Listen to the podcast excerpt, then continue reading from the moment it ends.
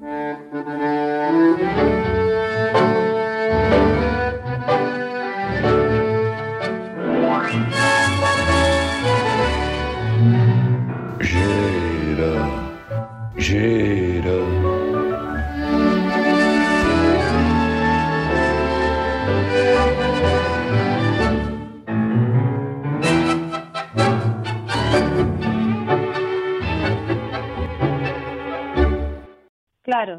usted razón. Bueno, claro que tengo razón. Es que eh, esto de que esté usted en, Israel, eh, todo mm, lleno de dioses, mire, hay algo, hay algo que aparte me, preocupa profundamente de su experiencia, ¿no? Que es la cuestión gastronómica. Usted sabe que yo soy un ateo irredento, ¿no? Pero mm, eh, por supuesto eh, un ateo irredento que reconoce la superioridad de la religión católica eh, sobre cualquier otra religión, por una razón muy sencilla, mm, casi gastronómica. O sea, eh, esto, por ejemplo, que usted está experimentando de la cocina kosher, ¿no? O sea, kosher o como... es, es, como, como, eh, como manoseada, ¿no? Es la, la, comida manoseada. O sea, eh, vamos a hacer las cosas de una manera determinada, o sea, manoseando, ¿no? Entonces, claro, la religión católica tiene esta cosa maravillosa, ¿no? De que no tiene prácticamente ninguna interrupción gastronómica, solamente nos obligan, eh, eh, bueno, les obligan en Semana Santa, los viernes, me parece, a comer, a comer bacalao o, sea, a, no comer carne. Claro, da la casualidad. Y garbanzos, que a usted le gusta. Exacto, exacto. Y da la casualidad de que a mí el, el, bacalao es una de las cosas que me gusta más del mundo, ¿no? Entonces, o sea, estoy encantado. Luego, otras cuestiones que a lo mejor no son de origen católico, pero bueno, que aquí las practicamos con asiduidad. Por ejemplo, en estos días, la maravillosa butifarra mm, de huevo, ¿no? Que es una, una butifarra de cuaresma, ¿no? a la cual en mi tienda favorita eh, le añaden eh, trufa, ¿no? Y entonces hacemos un plato maravilloso con la butifarra y, la trufa.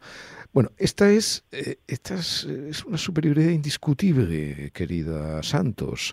entonces no sé qué hace usted ahí. Primero que es un no verla siempre me perturba y en segundo lugar sufro por usted porque está en un lugar donde efectivamente se manosea la comida, se manosea la comida.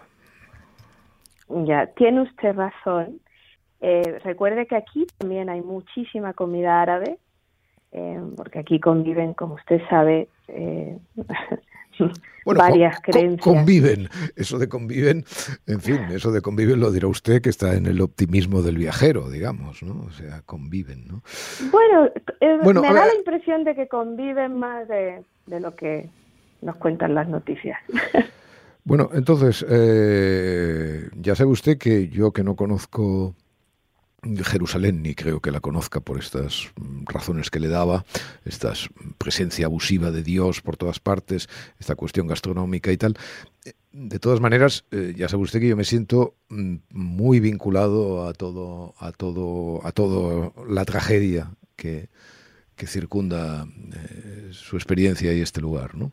Eh, claro. no sé si eh, ha tenido usted la oportunidad de buscar a Ali Herskovich en, en, el, en Yad Vashem, por ejemplo.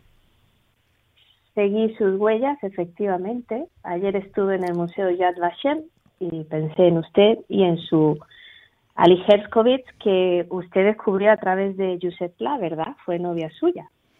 Sí, yo escribí, como sabe, un libro sobre, bueno, escribí, escribimos, porque esa fue una, una audacia internacional de una serie de, de amigos, de periodistas, eh, Xavi Pericay, Sergio Campos, mm, Eugenia, eh, Codina, Marcel, Marcel Gascón, que nos propusimos mm, eh, aquello que se dice dar cuna y tumba a, un, a una persona, ¿no?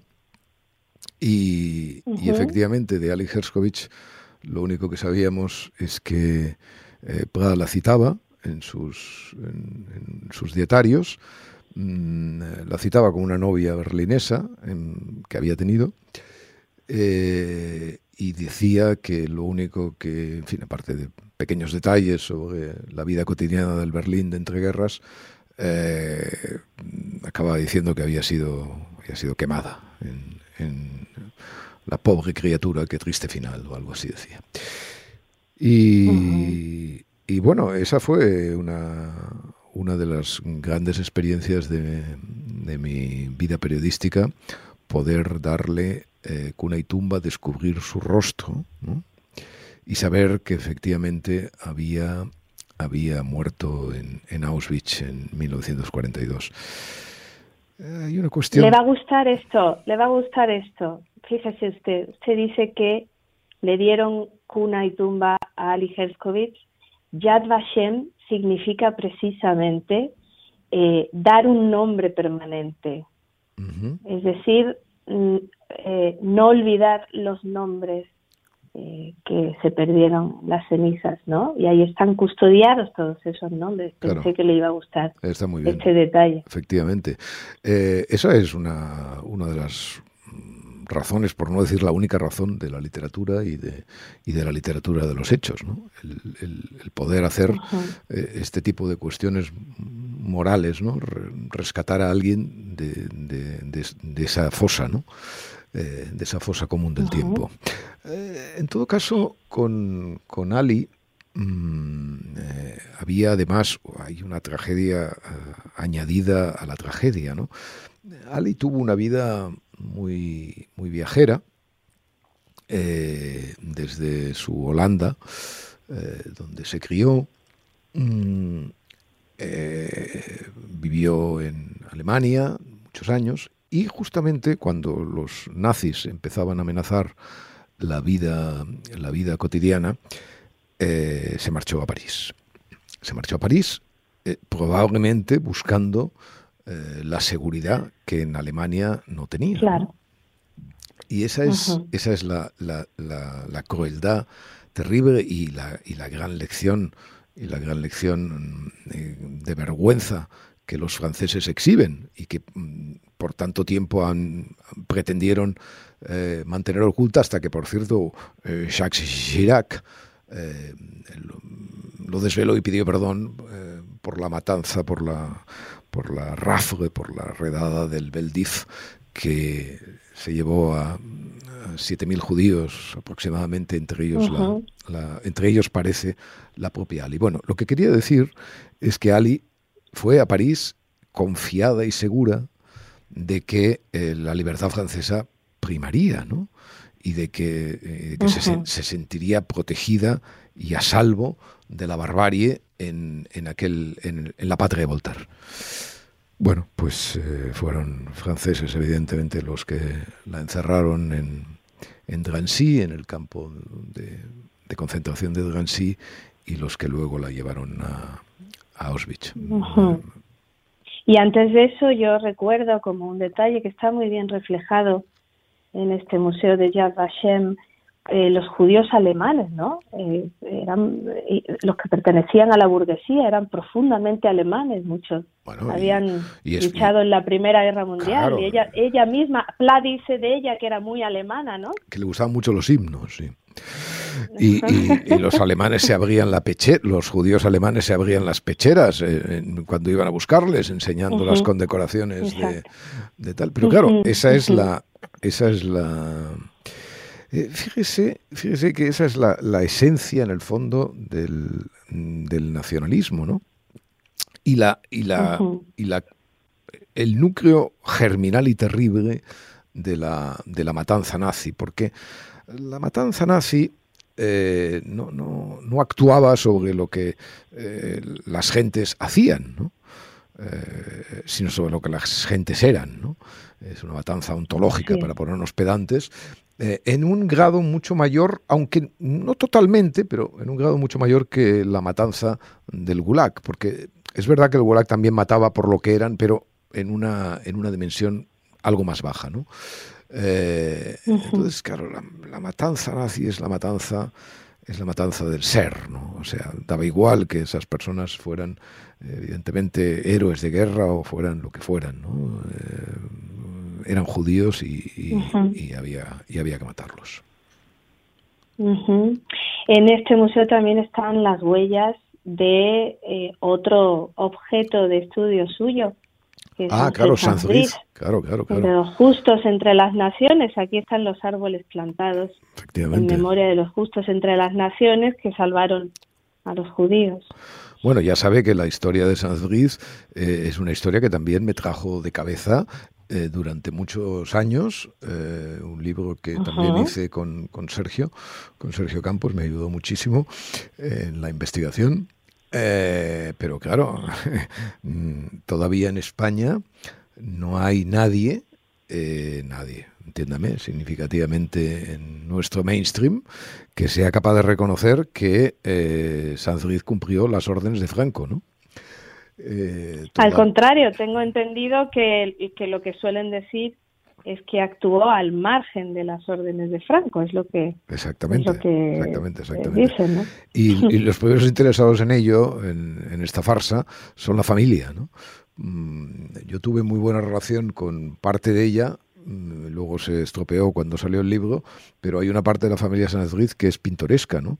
Eh, que mm, creen que eh, hay que borrar cualquier huella del, del franquista porque eso perjudica al Sanadriz héroe, ¿no? Eh, hasta el punto de que, claro, usted quizá no, sé, no lo recuerde, a pesar de que sé perfectamente que ha leído el libro, pero Sanadriz fue un destacado quinta columnista en el Madrid republicano.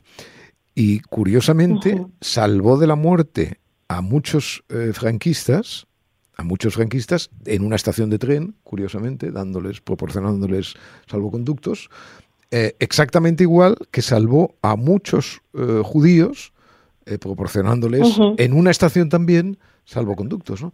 Entonces, es que es mm, esta, la historia de es maravillosa. Recuérdeme, recuérdeme de, de, qué manera recibía órdenes de Franco. ¿Cómo es que llegó a usted a, esa conclusión que le da el título a su pero Si es que, pero si, es que, en fin, pocas conclusiones habrá más drásticas. Hay telegramas de, del ministro de Asuntos Exteriores, en, este caso de Lequerica. Aparte hay eh, planes anteriores del, ministro Jordana eh, diseñando, digamos, la salvación de los judíos. Pero es que hay una hay más de un telegrama, uno concretamente explícito, en el cual el ministro Lequerica le ordena a, a Sanz que salve el mayor número de judíos posibles.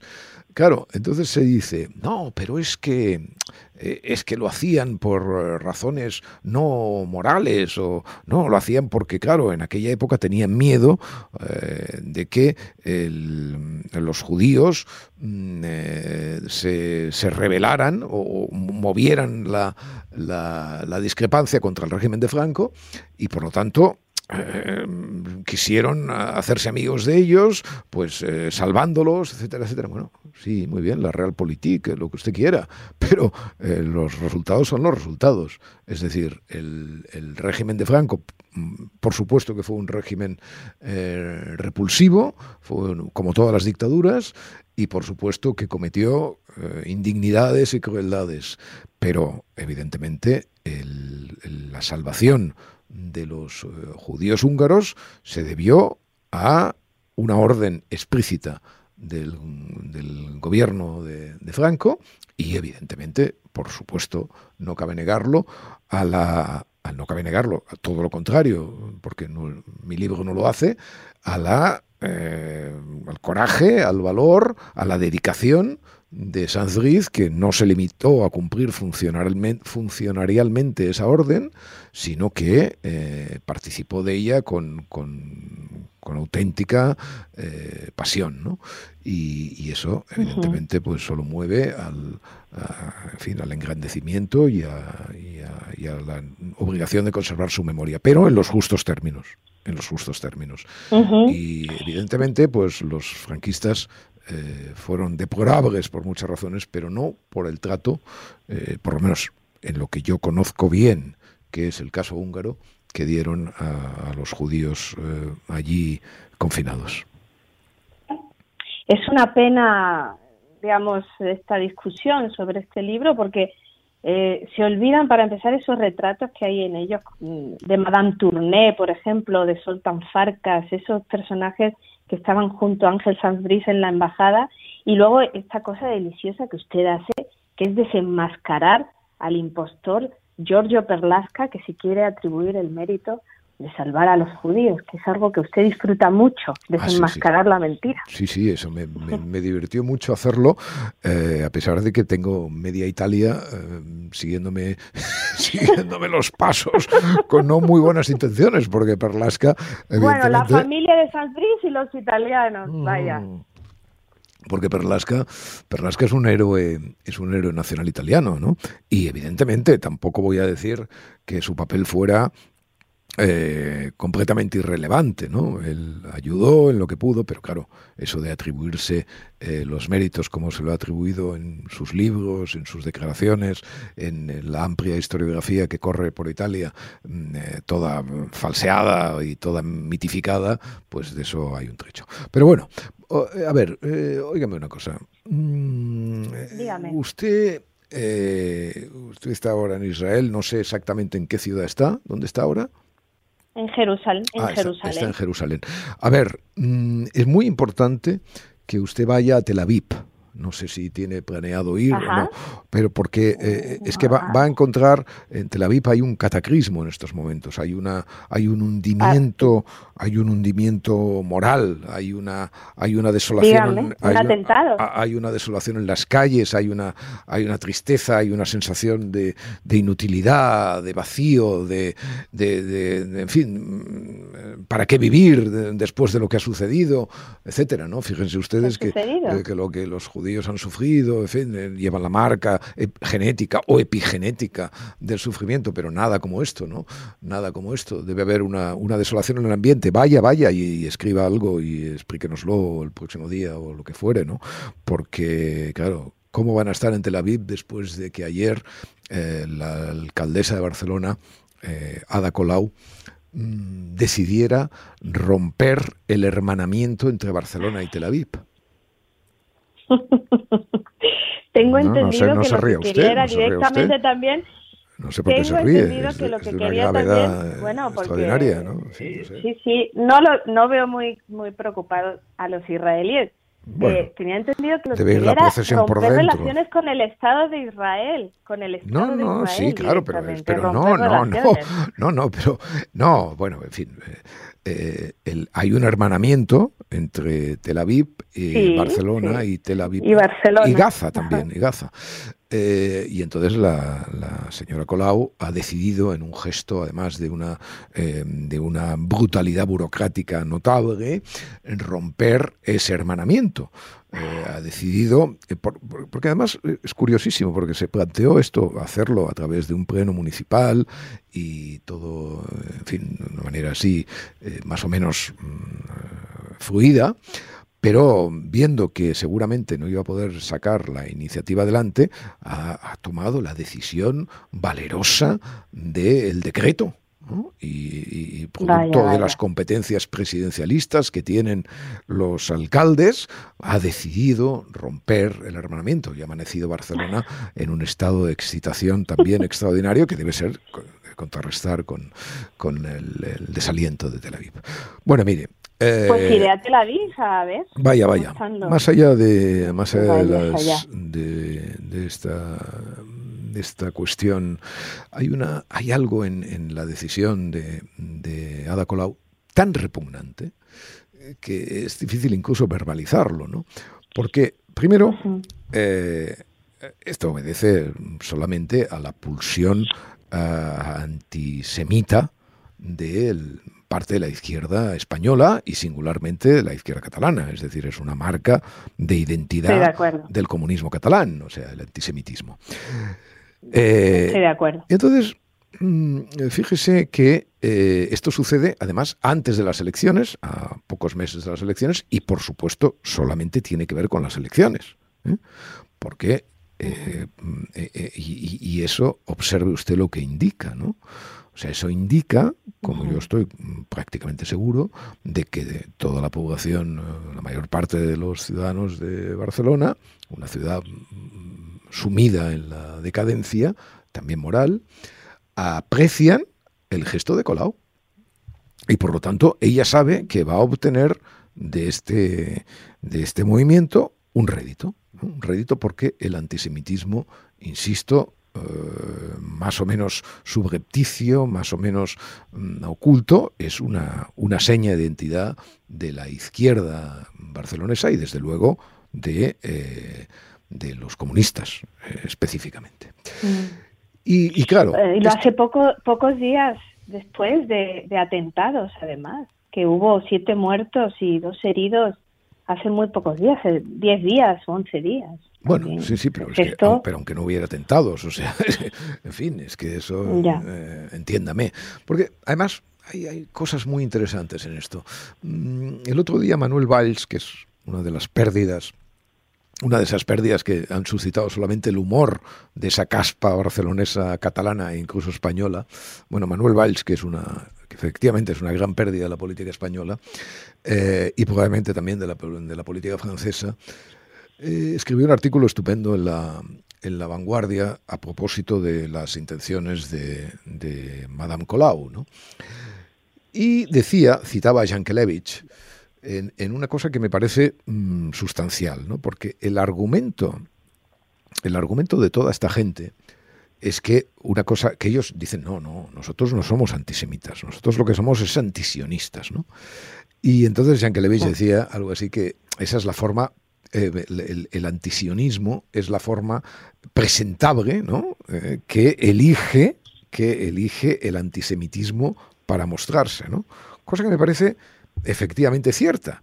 O sea, eh, esta, esta justificación, digamos, de la no no es que nosotros no somos nosotros somos eh, anti antisionistas no somos no somos antisemitas no fíjese a ver estoy buscando voy a buscar justamente las palabras ¿no? de, de, de que dice bueno, así comienza efectivamente el artículo dice cómplice de un doble estándar repugnante, de una injusticia sin límites que bajo el manto de las intenciones, de las buenas intenciones, solo enmascara el verdadero rostro de un odio inagotable.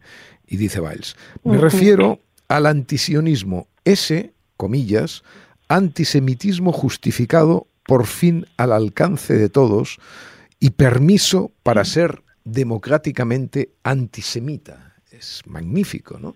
Democráticamente, o sea, el antisionismo es ese permiso para ser democráticamente antisemita. Porque claro, la profunda ignorancia, porque en el, fondo en el fondo, en el, en el, caso de Colau, como en el caso de tantas personas vinculadas a la podemia, el, la actitud moral muchas veces solo es fruto de, de, la, de la, ignorancia, ¿no? O sea, ¿qué, sabe, ¿qué sabe, por ejemplo, la señora Colau de eh, de, a quién implicaba realmente el debate sobre el sionismo.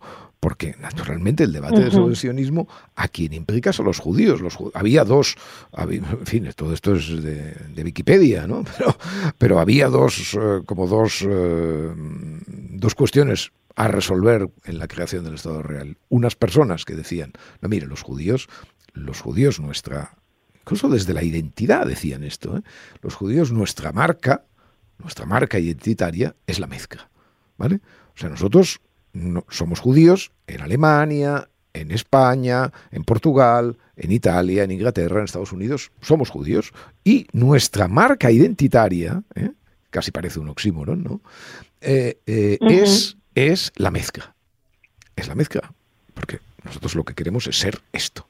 Bueno, y luego había los los, partidarios de Sion, o sea, los partidarios de la creación de un Estado, que finalmente fueron los que se llevaron, los que se llevaron el, gato al agua y crearon el Estado de Israel y, despojaron, evidentemente, a, buena parte de Europa de, eh, de lo que eran efectivamente los judíos desde cualquier punto de vista y no me voy a referir ahora eh, en fin, a la manida historia de sus premios Nobel y todas estas cuestiones. Por lo tanto, ese es un debate que ha implicado a judíos. Solamente. O sea, eso no es una cosa de gentiles, es una cosa de judíos. Primera cuestión. Y segunda cuestión, y todavía mucho más importante en esta decisión de, de Madame. Mm, eh, ¿Qué son las ciudades? A las ciudades a las que ella eh, groseramente representa. Espere que bebo. Eh, mire, las ciudades, las ciudades respecto, y esto lo entendió eh, perfectamente Pascual Maragall, como muchas cosas antes de enfermar, las ciudades, eh, digo de enfermar no solamente físicamente, sino también políticamente, ¿no? Las ciudades son el contrapunto muchas veces pacífico, bueno, casi siempre pacífico, a, la, a las a la, razón de Estado, por así decirlo. ¿no? La ciudad es, un elemento de distorsión, digamos, a veces de compresión, de comprensión y de, de compasión también, ante las fieras e implacables razones que los estados a veces eh, imponen. ¿no? Y, esa es, la, esa es aportación maravillosa de las ciudades a la, a la política. ¿no? Es decir, ofrecerse como lugares donde todo puede eh, discutirse, donde todo puede debatirse, donde las, la, ductilidad eh, de los consensos se impone y donde, antes que cualquier otra pulsión patriótica, actúa y opera el concepto de la ciudadanía, del ser ciudadano. Es decir, el de formar parte de una comunidad democrática, de una comunidad donde imperan los valores democráticos ciudadanos, ¿eh? la discusión, la discusión y la conversación. Ese es el espacio público de una ciudad y por lo tanto el espacio moral de una ciudad. Cuando alguien como Colau eh, toma una decisión de esta naturaleza grotesca, en realidad no solamente está atentando contra Tel Aviv, que ya comprendo que estén sumidos en el, desaliento, sino que está atentando contra el propio concepto de la ciudadanía y contra, y contra el perímetro político de, lo que sea y de lo que es una ciudad. Y eso me parece de una gravedad importantísima. Lo que pasa es que, claro, eh, si, si Colau supiera todo esto, pues eh, efectivamente no, no tomaría eh, decisiones de esa naturaleza como tantas otras que, que, ha tomado. Pero esta, esta especialmente, mm, bueno, tiene, tiene ese aire, ¿sabe? Sucio un poco, ¿no? De la, de la cosa electoral, de, en del aprovechamiento vergonzoso de las pulsiones, en fin, todo eso que, que usted está viendo ahí, que usted está viendo ahí. Así es, así es. Es, eh, en fin. He sabido que ya no tiene que llevar mascarilla en los trenes ni en los medios de transporte, ¿no?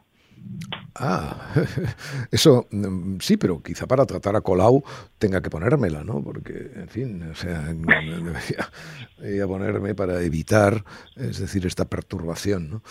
No, mire, esto de la, ya sabe usted que yo he escrito mucho sobre esto de la mascarilla, ¿no? La mascarilla. por eso se lo digo. La mascarilla me parece, me parece que ha sido el, el símbolo mm, de una entrega anticientífica, eh, puramente eh, crédula en el peor sentido, casi en el sentido astrológico de la, de la palabra, eh, que evidentemente muchos ciudadanos han practicado o practicaron durante, obligadamente, durante la pandemia. ¿no?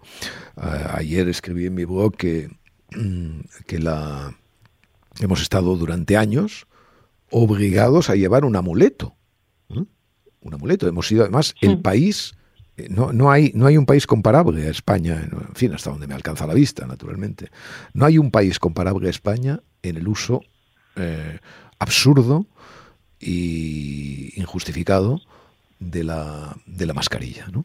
Que la hemos llevado durante mucho tiempo, incluso en el exterior, ¿no? incluso en el exterior donde efectivamente sus, sus efectos eran, eran nulos.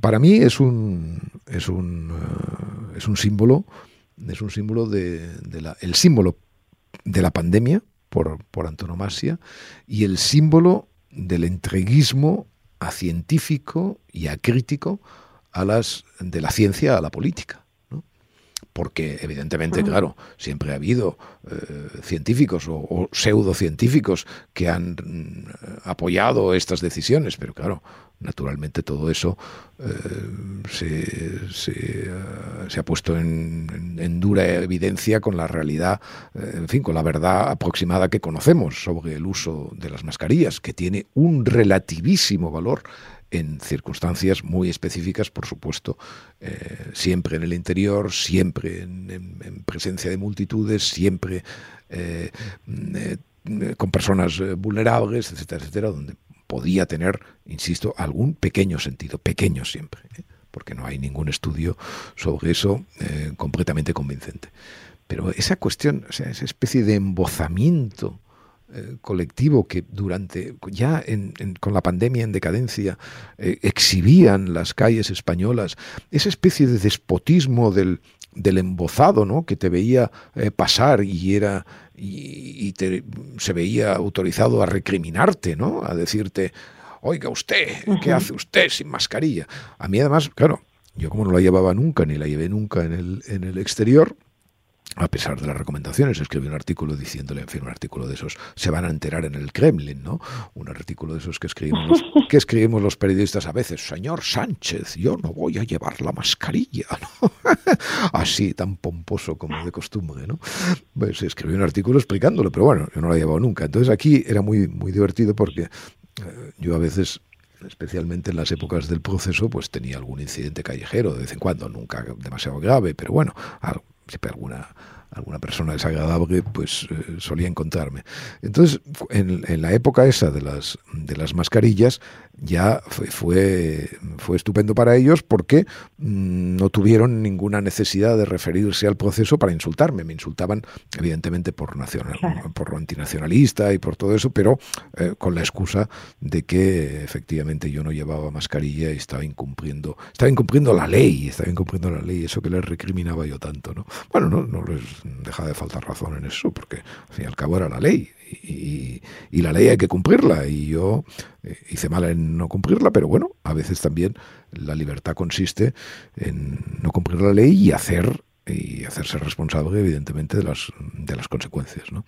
pero vaya eh, de todas maneras hay bueno esto de la mascarilla ya no se puede ya usted va a venir ahora en avión cuando vuelva tranquila y tal pero no se ocurra entrar en una farmacia yo yo ajá. ¿Eh? Ya. No, se le ocurra entrar en una farmacia, porque si entra en una farmacia va a tener que llevar otra vez la mascarilla, cosa que es estupendo porque así no entra en ninguna farmacia y no, y, no hay ninguna, ninguna posibilidad. Bueno, cuando venga, cuando venga, ¿no? ¿Cuándo, ¿cuándo vuelve, por cierto? Eh, el domingo, el domingo ah, bueno, bueno, menos mal, porque ya me temía que tuviéramos que tuviéramos que hacer otra otra conexión. No, no. Pero me alegra que me eche de menos qué bueno que existen los teléfonos. Imagínese esto en el siglo XVIII, no lo podían tener. Bueno, imagínese, imagínese nosotros en el siglo XVIII, simplemente, ¿no? Eso sería...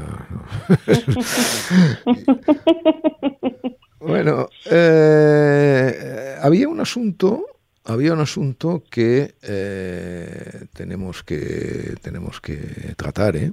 que es este asunto de las de la responsabilidad este asunto de la responsabilidad. Sí, usted lo ha mencionado hace un momento, sí. este asunto de la responsabilidad eh, es absolutamente básico, ¿no?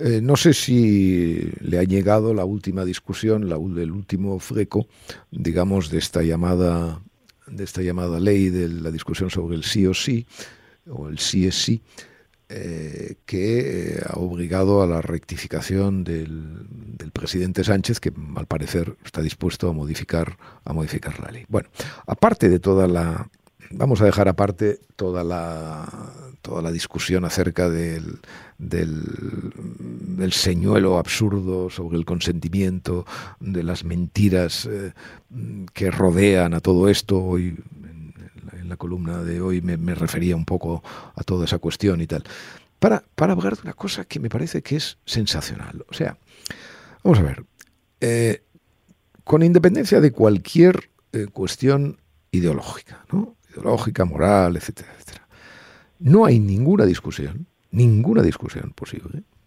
acerca del enorme fracaso técnico que, esta, que la redacción de esta ley ha, causado. O sea, es un fracaso de, de, una dimensión como no tenemos noticia, por lo menos yo no la veo y quiero ser, quiero ser ecuánime, no la veo en la reciente discusión política española, ¿no? No veo un caso. No, van casi, casi 500 violadores eh, en la calle antes de tiempo. bueno, no, todos violadores quizá, ¿no? Pero, pero bueno, sí, quizá no todos violadores. Eh, pero bueno, con, independencia, o sea, ha provocado realmente el rechazo, hasta el rechazo del propio autor de la ley, porque el autor de la ley, al fin y al cabo, eh, como dicen los italianos, si llueve, gobierno ladro, ¿no? O sea, eh, si es para lo bueno, es para lo malo, y por lo tanto, aquí el único responsable de esta ley es el presidente del gobierno, el señor eh, Pedro Sánchez. Bueno, en todo caso, en todo caso, hay unos fracasos técnicos perfectamente identificables. El fracaso técnico del, ministerio que redacta la ley, la señora Irene Montero, y también de la señora Pilar Job, que ayer, como una especie de virgen dolorosa, decía, no, yo asumo, yo asumo todo en primera persona. Y entonces, que era para decirle, oiga, pero señora, no se ponga usted tan trágica. Eh, si usted asume todo esto en primera persona, váyase hoy mismo del gobierno. Porque es que, es que hemos llegado a tal, a tal extremo fake en la, en la conversación pública que esta, esta persona aparece en la prensa socialdemócrata, ahí rasgándose las vestiduras. Yo, yo asumo en primera persona. Pero bueno, usted que asume en primera persona, pero usted lo que tiene que hacer, si asume tanto, es anunciar su dimisión hoy mismo. Porque usted para qué? Si usted no controla nada, si usted no... En fin, a pesar de que ella es relativamente responsable de la, del, del fiasco, porque ni estaba siquiera, me parece, cuando esto empezó a pergeñarse. Pero bueno, la señora Montero exactamente igual y el gobierno y tal. Muy bien.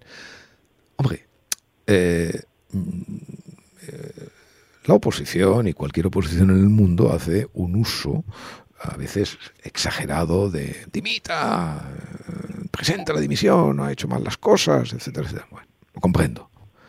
Pero usted comprende que una, una incorrección técnica de esta naturaleza no se salde con el abandono por parte de su responsabilidad de nadie? O sea... No, no lo comprendo. ¿Qué diferencia hay? O sea, esa es la gran diferencia que hay entre el servicio público y, o sea, usted comprende que en una empresa privada, que en una empresa privada, alguien, alguien quisiera, alguien quisiera algo, pero no, la, la milésima parte, una milésima parte de todo esto estaría degradado, rebajado en su trabajo, etcétera. Bueno, una empresa que quisiera, por supuesto, mm, en fin, que quisiera ir adelante y progresar, ¿no? Y no arruinarse. No, en cambio, en la política no. En la política española, ¿eh? En la política española, porque ya sabe que yo no soy nada partidario del excepcionalismo, pero cuando encontramos algo como esto tenemos que ser excepcionalistas. O sea, yo creo que esto no pasa en Gran Bretaña, en Italia, en Francia, en Alemania. Esto no puede pasar. O sea, ¿qué, o sea, ¿qué tendrá que hacer ahora un gobernante para dimitir en España? O sea, Sánchez, que aceptó dos dimisiones al principio de su mandato como, como una especie de, de, detente bala, ¿no? Eh, fijaos cómo soy yo que voy a ser implacable con cualquier, la del señor, el pobre hombre este Máximo Huerta, que ahora se, Máximo Huerta. Que ahora se ha convertido en librero, y luego la, una mujer que era ministra de Cultura, que no me acuerdo ahora cómo se llamaba. Bueno, entonces, eh, no, ministra de Cultura, no, ministra de Sanidad, ¿no? No, recuerdo, bueno, también, sí, por otra cosa y tal. Eh, cosas incomparables, mucho menores que, evidentemente, las que afectan a su gobierno en este momento. ¿Qué tendrá que hacer un gobernante español a partir de ahora? Porque, claro, estas cosas, la jurisprudencia no se sienta solamente por lo que se hace y por lo que se dicta. Esto es muy importante la jurisprudencia, el estado moral de un país, también se establece a partir de lo que no se hace, ¿no? o sea, y lo que no se hace en España es dimitir. Bueno, esto que parece un, eh, una cosa como muy, muy española, nadie dimite nunca en España, no, no, pero es que ahora es que hay que tomárselo en serio. Es que hay que tomárselo en serio. ¿Qué niveles de responsabilidad? ¿Y qué, qué, qué lección, además, se debe dictar sobre eh, sobre la moral pública cuando, llegado a tal extremo de incompetencia, nadie asume la posibilidad de dimitir. Bueno, es que es, es que es atroz. Es que es atroz. Está, está impresionada, ¿no? Sí, la verdad es que sí. No digo que está listo en alto, que no. El precedente es efectivamente gravísimo. Claro, claro. Es que estoy, estoy por, por estoy por rectificar eh, mi criterio, mi criterio sobre el señor eh, Tamames y la y la moción esta de censura, la moción de censura que no presentó Feijó, eh, que, va, que quería presentar Vox, pero que no. Es que, claro, en fin, es que estoy a punto de modificarlo. Es que, es que bueno, mm, es, que, en fin, si ya hemos convertido esto en lo que lo hemos convertido, pues que salga el señor Tamames eh, a decir, no sé, cualquier cosa razonable, que alguna cosa razonable seguramente podría decir. Eh, usted me dijo una cosa. a propósito de Ramón, pero a propósito de Tamames, eh, escribió usted una frase que me ha dejado también eh, pensando y, me va a dejar pensando durante mucho tiempo, que es esto de la vejez es el gran momento de intimidad. el otro día en su columna. Pero es que esto es, normal, o sea, eh, la intimidad, la vejez la reclama, la vejez la reclama, la vejez es el momento mm, del recogimiento, o sea, es es el invierno de la vida, es el letargo, o sea, en fin, no sé, es que me parecen... Lo que pasa que, claro, como todo, como todo se exhibe, hasta lo más prulento, pues la gente no está dispuesto a ceder, pero cualquier persona sabe que, ese es el, Además, es un momento, mm, yo diría, dulce. Evidentemente, la vejez eh, respecto a la intimidad atraviesa zonas mm, dolorosísimas y terribles mm, eh, vinculadas con la soledad, porque eh, desgraciadamente muchos viejos se quedan sin, la, sin otra posibilidad de mostrar su intimidad que, no sé, que a, la, que a las ventanas vacías o que a, a, las sillas vacías o que a las mesas con un solo cubierto. Es decir, personas que viven efectivamente sus últimos años en una, en una soledad eh, terrible, ¿no? Pero si uno pues dispone de compañía, ¿no? de, los, de la familia, de, la pareja, ese momento de recogimiento, esa, no, es, no es un momento mm, especialmente triste ni especialmente, no, es otro momento, ¿no? O sea, es otro momento de la vida en el cual la intimidad priva. Pero sobre esto de los viejos, Mm, que ahora, ahora hay muchos, eh, me, ha encantado estos días, eh, como, como a propósito de esto de Tamames, eh, emerge siempre como una lección y una disposición la palabra anciano, llamémosle anciano, no, llamémosle anciano, esas cosas, esos eufemismos que me gustan tanto, pero bueno, pero había, había, es que yo recuerdo, porque me hace perder. Además, me dice usted tantas cosas siempre que, que, claro, me, carga la memoria el, disco duro. ¿Cómo era, aquella frase? ¿Cómo era aquella frase de, Montaigne sobre, sobre los viejos? Recuérdamela. Ay, sí, esto era eh, algo que escribió Montaigne sobre, era el ensayo sobre la ociosidad y hablaba de esa gente que tiene mucha memoria detrás, ¿no? Eh, déjenme buscarlo, porque lo tengo por aquí. En la medida que la memoria les brinda el asunto entero y presente, remontan tan atrás la narración y la cargan con tan vanas circunstancias que si el relato es bueno, ahogan su bondad. Si no lo es, no puede sino maldecir o su venturosa memoria o su desventurado juicio. Y es difícil detener e interrumpir un discurso una vez que se ha echado a andar y en nada se reconoce mejor la fuerza de un caballo que en la manera que se detiene de golpe y en seco. Aun entre aquellos que son inoportunos, veo algunos que pretenden dejar la carrera y no pueden. Al tiempo que buscan el instante de detener la marcha, siguen soltando pamplinas y arrastrándose como si se si desfallecieran de debilidad. Sobre todo son peligrosos los ancianos, que conservan el recuerdo de las cosas pasadas pero han perdido el de sus repeticiones. He visto cómo relatos muy agradables en boca de cierto señor se volvían muy aburridos pues todos los presentes se los habían tragado cien veces. Qué maravilla, qué maravilla lo del caballo. Efectivamente, hay que vivir como ese caballo parado en seco. Eh, Santos, al mundo nada le importa. Dígame.